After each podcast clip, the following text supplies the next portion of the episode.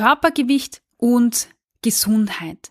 Ja, hängt das wirklich so in direkter Linie zusammen? Beziehungsweise ist Körpergewicht ein Indikator für Gesundheit? Ja, mit der Frage beschäftigen wir uns heute, nämlich in der ersten Folge zum Anti-Diät-Jänner 2024. Willkommen in deinem Podcast rund um das Thema Food Feelings. Mein Name ist Cornelia Fichtel. Ich bin klinische Psychologin, Gesundheitspsychologin und dein Host. Ich begleite dich dabei, zu verstehen, woher der innere Drang zu essen kommt, wie du ihn loswirst und so wieder mehr Freude und Leichtigkeit in dein Essverhalten einkehrt. Ja, im Jänner feiert die Diätindustrie wieder ihre ja, Hochphase. Und in dieser Zeit spielt man mit den Wünschen, mit den Träumen, mit den Hoffnungen von Menschen und vor allem mit denen von Frauen. Man verspricht, dass das neue Leben, ein besseres Leben, ein anderes Leben einfach in greifbarer Nähe ist. Und ich verstehe diesen Wunsch, also ich kann ihn absolut verstehen. Und gleichzeitig machen wir immer wieder dieselbe Erfahrung. Fast jede Diät scheitert, das Gewicht geht nach oben und ja, der Selbstwert und die negativen Selbstgespräche, die nehmen immer mehr zu. Ja, und so dreht sich ein Kreislauf. Und du als Hörerin von diesem Food Feelings Podcast bist schon ausgestiegen aus dieser Diätwelt. Oder zumindest stehst du mit einem Zechen schon außerhalb. Zechen ist äh, Mundart für Zehe. Ja, auf jeden Fall, damit das so bleibt, damit du in dieser Anti-Diät-Bubble bleibst, gibt es den Anti-Diät-Jänner. Ja, und jede Woche verwöhnen wir dich in diesem Podcast mit Fakten aus der Forschung, mit brandaktuellen und ja, brandvaliden Fakten auch auf jeden Fall. Und heute in dieser Folge ist ja Folge 1 dieser Serie, also eins von fünf. Insgesamt fünf Folgen wird es geben. Ja, und heute beschäftigen wir uns mit der Frage, ob das Körpergewicht wirklich ein guter Indikator für Gesundheit ist. Ja, tatsächlich beschäftigen sich ja Studien rund um Gesundheit ja seit Jahren mit dem Zusammenhang zwischen Körpergewicht und Gesundheit. Ja, und seit Jahrzehnten wird ein hohes Körpergewicht als Risikofaktor für Erkrankungen äh, quasi betrachtet. Und dieses, diese, diese, diese Annahmen sind so weit verbreitet, dass man sie, wenn man sie hört, wenn man Zeitungsbericht liest oder wenn man zum Beispiel während der Corona-Krise gehört hat, hey, dicke Personen sind besonders gefährdet für äh, Corona oder äh, für, für negative Folgen, hätte man das kaum in Frage gestellt. So normal ist es in unseren Köpfen und so klar ist es, dass je höher das Körpergewicht, desto höher das Risiko, an gewissen Erkrank Erkrankungen zu leiden. Tatsächlich muss man sich jetzt mal anschauen, was sind das für Studien und was erlauben diese Studien, ähm, also welche Schlussfolgerungen erlauben diese Studien. Bei diesen Studien handelt es sich nämlich um Beobachtungsstudien oder Interventionsstudien. Bei Beobachtungsstudien werden Gruppen hergenommen zu einem gewissen Zeitpunkt oder über einen gewissen Zeitraum, äh, ohne dass irgendwelche Untersuchungsbedingungen beeinflusst werden. Das heißt, eine typische Fragebogenerhebung heute zu einem gewissen Thema, also wenn ich heute zum Beispiel Frauen danach befrage, ähm, isst du äh, intuitiv oder nicht und wie ist dein Körperbild, Mm, dann ist das eine Beobachtungsstudie. Das heißt, ich frage nur Daten ab und das kann ich zu einem Zeitpunkt machen, also heute und in einem Jahr. Das kann ich aber auch äh, ja, über einen längeren Zeitraum machen. Ja, und dann gibt's noch mh, mm, ähm, Untersuchungsbedingungen oder experimentelle Studien, das sind Interventionsstudien, nennen wir die. Ähm, bei diesen Studien wird eine bestimmte Maßnahme gesetzt. Das heißt, äh, das war zum Beispiel bei der 18-Essen-Studie, die wir durchgeführt haben, war das so, ich nehme eine bestimmte Gruppe her zu einem gewissen Zeitraum, mache eine Fragebogenerhebung oder mache Untersuchungen oder beides, dann haben die Leute zum Beispiel bei der 18 Essen Studie eine Intervention bekommen, also ein Gruppenprogramm, nämlich die Inhalte von der 18 Essen Akademie. Und dann nach einigen Wochen wird nochmal eine Erhebung gemacht oder mehrere Erhebungen mit Fragebögen. Und dann wird verglichen vor der Intervention und nach der Intervention, ähm, welche Unterschiede gibt's da. Also das sind Interventionsstudien. Und das andere mit diesen Beobachtungen zum gewissen Zeitraum ohne Intervention, das nennt man Korrelationsstudien.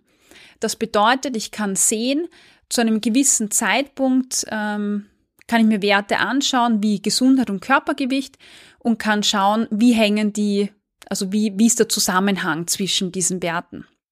Das heißt, wenn ich eine Studie habe zum Beispiel, die beobachtet, dass ähm, Personen mit einem BMI über 30 Bluthochdruck haben, dann sehe ich hier einen Zusammenhang. Ich sehe, aha, je höher das Körpergewicht, desto höher ist der Blutdruck einer Person. Und jetzt würden viele Leute hergehen und sagen, ah, Moment einmal, Moment einmal, das heißt, je dicker man ist, desto höher das Risiko für Bluthochdruck. Ähm, tatsächlich ist es aber nur ein Zusammenhang. Was aber passiert in der Praxis ist, dass man hergeht und sagt, wenn du dicker wirst, dann bekommst du Bluthochdruck. Aber das stimmt nicht, weil diese Studien können nicht so eine Aussage treffen.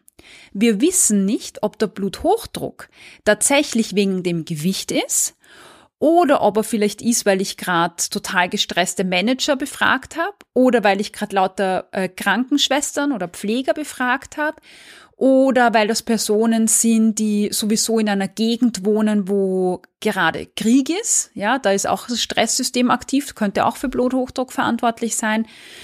Das heißt, wir wissen nicht, woher der Zusammenhang zwischen Gesundheit und Gewicht kommt. Es könnte jetzt sein, dass Personen wegen dem Körpergewicht einen Bluthochdruck haben. Es könnte aber auch sein, dass der Bluthochdruck eben von ganz, ganz anderen ähm, Ursachen oder, oder Faktoren herkommt. Und das ist jetzt total wichtig, weil wenn irgendjemand sagt, wenn man dick wird, dann bekommt man Bluthochdruck oder dann hat man, äh, dann stirbt man früher oder dann ist man ungesund, solche Studien können wir nur machen, wenn wir Interventionsstudien machen. Das heißt, wenn wir eine Gruppe an Menschen nehmen würden, die hätten ein bestimmtes Gewicht, dann würden wir den Blutdruck messen, dann würden alle zunehmen, wie auch immer das passiert. Und dann, wenn dann rauskommt, die, die zugenommen haben, haben Bluthochdruck und die anderen nicht, dann könnten wir sagen, okay, ja, ähm, die Leute, die dick sind, die haben Bluthochdruck und die anderen nicht. Aber solche Studien, erstens gibt's die gar nicht und zweitens wären diese Studien komplett ähm, ja ethisch nicht machbar. Also das sowas kann man nicht machen, wenn es um Gesundheit und Körpergewicht geht. Das heißt, die meisten Studien oder eigentlich fast alle Studien, außer die an Ratten, aber alle Studien an Menschen, die quasi den Zusammenhang untersuchen zwischen Körpergewicht und Gesundheit, sind nur Korrelationsstudien. Das heißt, nochmal zusammengefasst, die sagen nur etwas über den Zusammenhang aus, aber nicht, wie dieser Zusammenhang entsteht. Also ob er dem Gewicht ist oder nicht. Ich nenne dir ein Beispiel. Es gibt so eine lustige ähm, Seite mit spannenden äh, Statistiken und da gibt es zum Beispiel eine Statistik, die fand ich ganz amüsant. Da sieht man äh, in, in, in Amerika, in einer kleineren Stadt, in Maine, hat man sich angeschaut, wie ist der Margarinekonsum und wie ist die Scheidungsrate. Und lustigerweise hat man gesehen, je höher die Scheidungsrate ist, desto höher ist auch der Margarinekonsum. Hm, ein spannender Zusammenhang. Und jetzt könnte man sagen, je mehr Margarine du isst, desto höher ist die Wahrscheinlichkeit, dass du dich scheiden lässt. Und ja, nein, oder ich meine, sowas würden wir niemals glauben, da würden wir sagen, so ein Blödsinn. Also weder ich noch du wahrscheinlich, wenn du gerade Probleme in deiner Ehe oder Beziehung hast, würdest auf die Idee kommen, dass du den ja, Margarinekonsum veränderst, um deine Ehe oder deine Beziehung zu retten. Da würde jeder sagen, das ist Wahnsinn, ähm, absoluter Blödsinn. Aber äh, beim Gewicht und bei der Gesundheit ist es genau dasselbe tatsächlich. Es klingt komisch, aber es ist so, die, ähm, der Zusammenhang zwischen Körpergewicht und Gesundheit ist genau der gleiche. Aber nachdem unsere Gesellschaft sehr, sehr große Angst davor hat vom großen Körpergewicht, weil unsere Gesellschaft ja ähm, geprägt ist durch Schlankheits- und Schönheitsideale und wir, wir dick sein quasi nicht schön finden, sondern eben schlank sein, würden wir nicht in Frage stellen, dass solche Studien nicht stimmen, weil es für uns so normal ist, dass dicke Menschen als nicht schön, als unattraktiv, als, also ich will jetzt gar keine Stereotype hier wiederholen, aber für uns ist es eben so normal, dass Dicksein mit so vielen negativen Aspekten verknüpft ist, dass wir das einfach gar nicht in Frage stellen. Aber bei der Gesundheit müssen wir das. Ja. Ja, also wir unterscheiden zwischen Korrelationsstudien und Interventionsstudien. Und bei Interventionsstudien, da gibt's dann nochmal eine Unterscheidung zwischen Studien, die auch eine Kontrollgruppe haben und die Menschen per Zufall auf diese Kontrollgruppe und die Interventionsgruppe aufteilen. So haben wir das zum Beispiel bei der Achtsam Essen Akademie gemacht. Und das sind die einzigen Studien, wo du wirklich einen guten Kausalzusammenhang ableiten kannst, sofern man das beim Thema Gesundheit kann. Und ähm, von diesen Interventionsstudien mit äh, randomisierten, kontrollierten Design ähm, gibt's kaum. Ja, gibt's einfach kaum. Das heißt, diese Berichterstattung, die es seit Jahren gibt, dass ein hoher BMI, ein hohes Körpergewicht mit äh, für Knieprobleme verantwortlich ist, Bluthochdruck, erhöhte Blutfettwerte oder sonst irgendetwas, ist wissenschaftlich kompletter Humbug, ist falsch. Und jetzt möchte ich dir noch eine, eine, eine Studie mitgeben, die irre war, nämlich aus dem Jahr 2016 die ist durchgeführt worden und das sind die Gesundheitsdaten von 221 Millionen, also mehr als 221 Millionen Personen analysiert worden.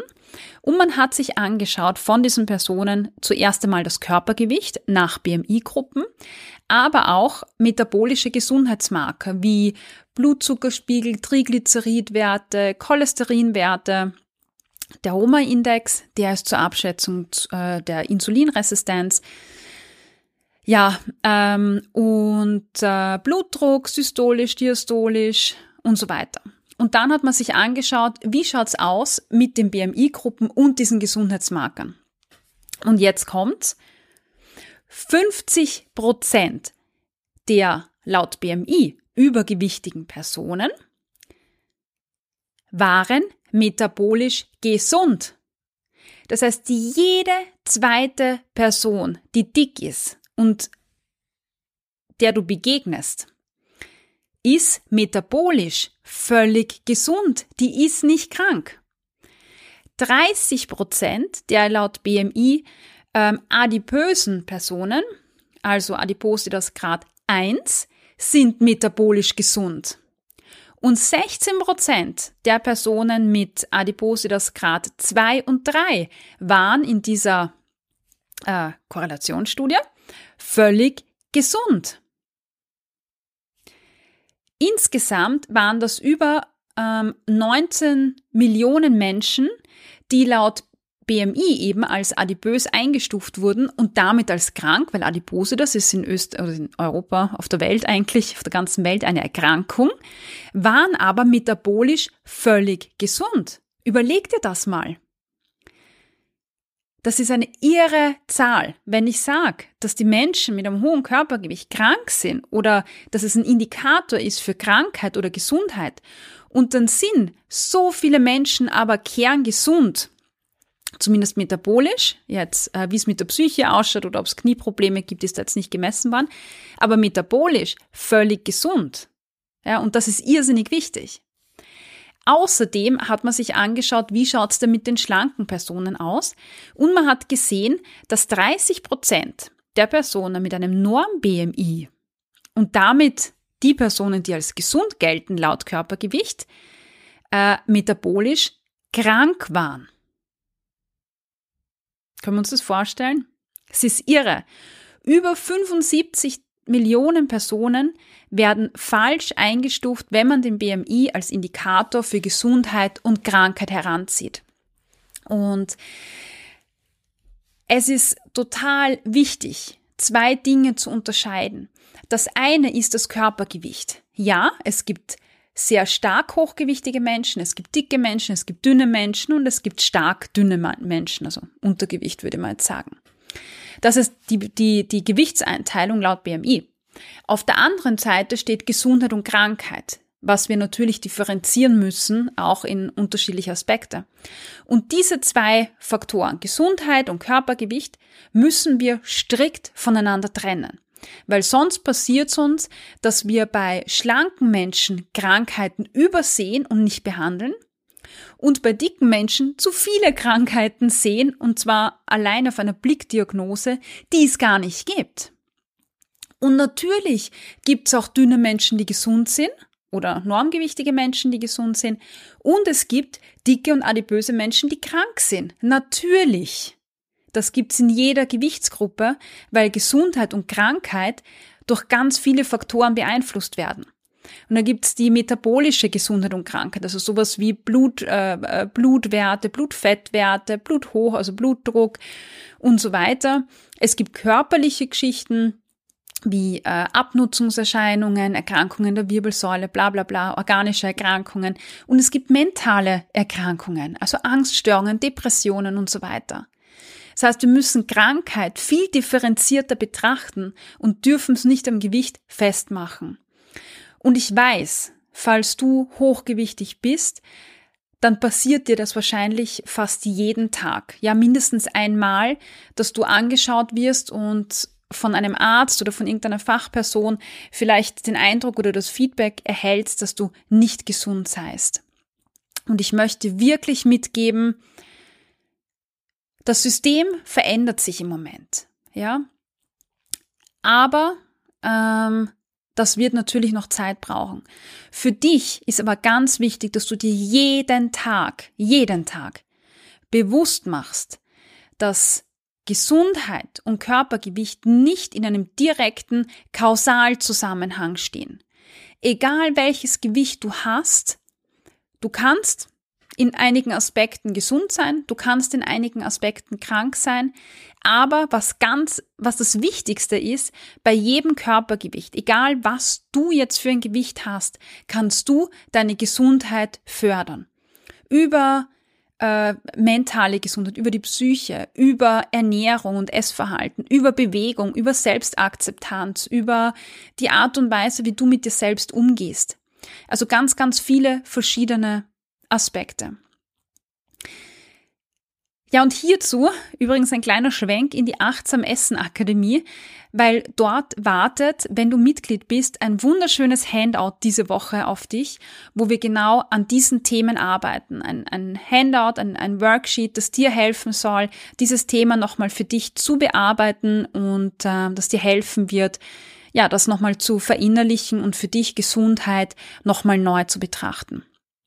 Ja, an dieser Stelle sei nochmal gesagt, wir haben ja den Anti-Diät-Jänner und für alle Menschen da draußen, für dich, wenn du Bock hast, an deinem, an deiner Gesundheit zu arbeiten, an deinem Essverhalten zum Beispiel zu arbeiten oder an deiner Selbstakzeptanz, dann komm zu uns in die Achtsam Essen Akademie und du bekommst minus zehn Prozent auf die Mitgliedschaft äh, geschenkt und dann erwarten dich sieben Monate, ja, voller spannender Inputs und Live-Einheiten mit mir und meinem Team. Dazu musst du nur den Rabattcode eingeben, der heißt Anti mit einem großen A, Diät mit Umlaut A, also AE und mit großen D wie Dora, also Anti groß, Diät, Anfangsbuchstabe groß und dann 2024. Das äh, Code findest du auch nochmal in den Show Notes dieser Podcast-Folge.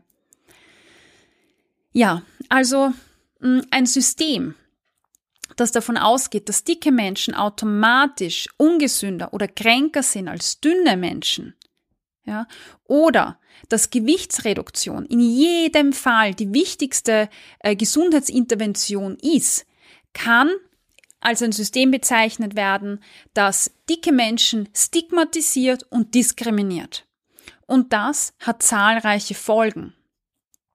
Es kommt nicht nur zu einer gesellschaftlichen Abwertung von dicken Menschen, sondern auch zu einer Abwertung im Behandlungskontext, wo dicken Menschen eine andere Gesundheitsversorgung zukommt wie schlanken Menschen. Tatsächlich gibt es auch dazu Studien, die uns zeigen, dass ähm, zum Beispiel Diätassistentinnen oder Diätologinnen, die im Rahmen ihrer Ausbildung aber aufgeklärt werden über Hochgewicht, über Gewicht, über Gesundheit, dass 60 Prozent ja eine hohe, einen hohen Anteil an Fettfeindlichkeit gezeigt haben.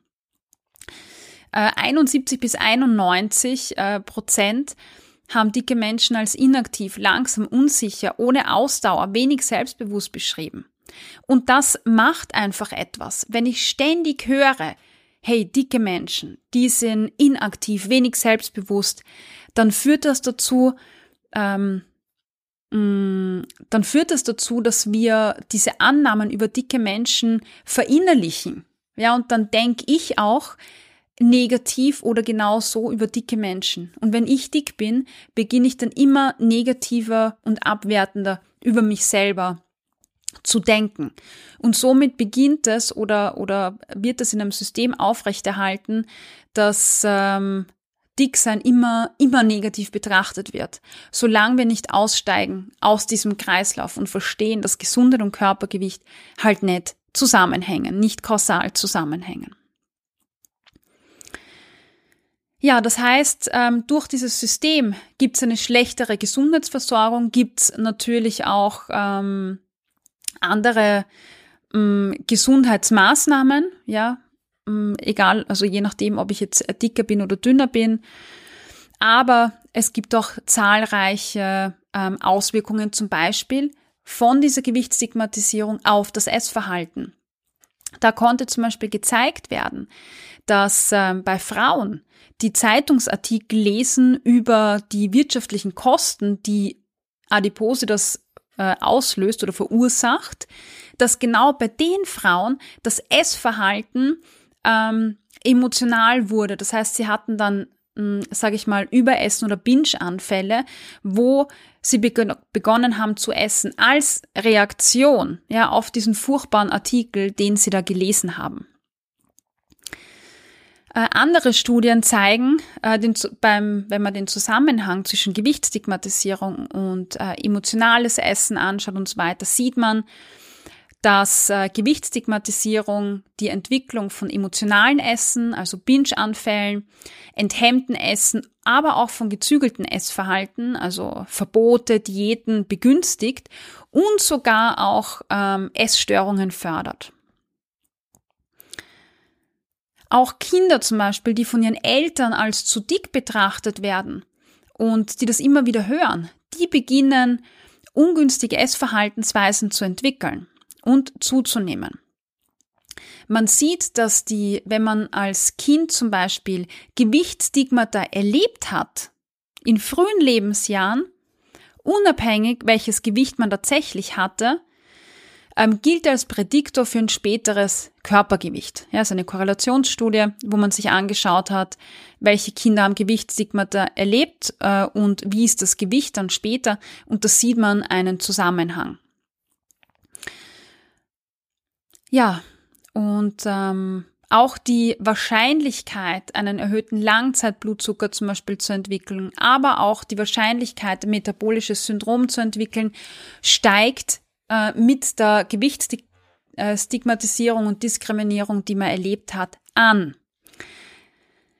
Ja, ähm, in Summe kann man quasi schlussfolgern, dass Gewichtsdiskriminierung oder die Angst auch davor, Gewichtsdiskriminierung zu erleben, ähm, ungünstige Essverhaltensweisen wie, wie Binge-Eating, gezügeltes Essverhalten fördern.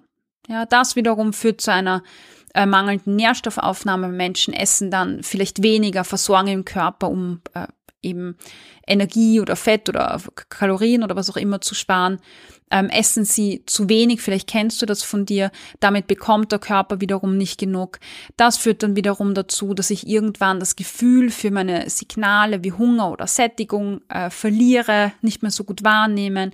Das führt dann wiederum dazu, dass ich mehr Regeln brauche, ja, die Lebenszufriedenheit geht immer wieder runter und so entsteht tatsächlich eine Negativspirale. Ja, je mehr Gewichtsdiskriminierung und Stigmatisierung aufgrund von dem System, das einfach sagt, dass dicke Menschen äh, kränker sind als dünne Menschen, ähm, ja,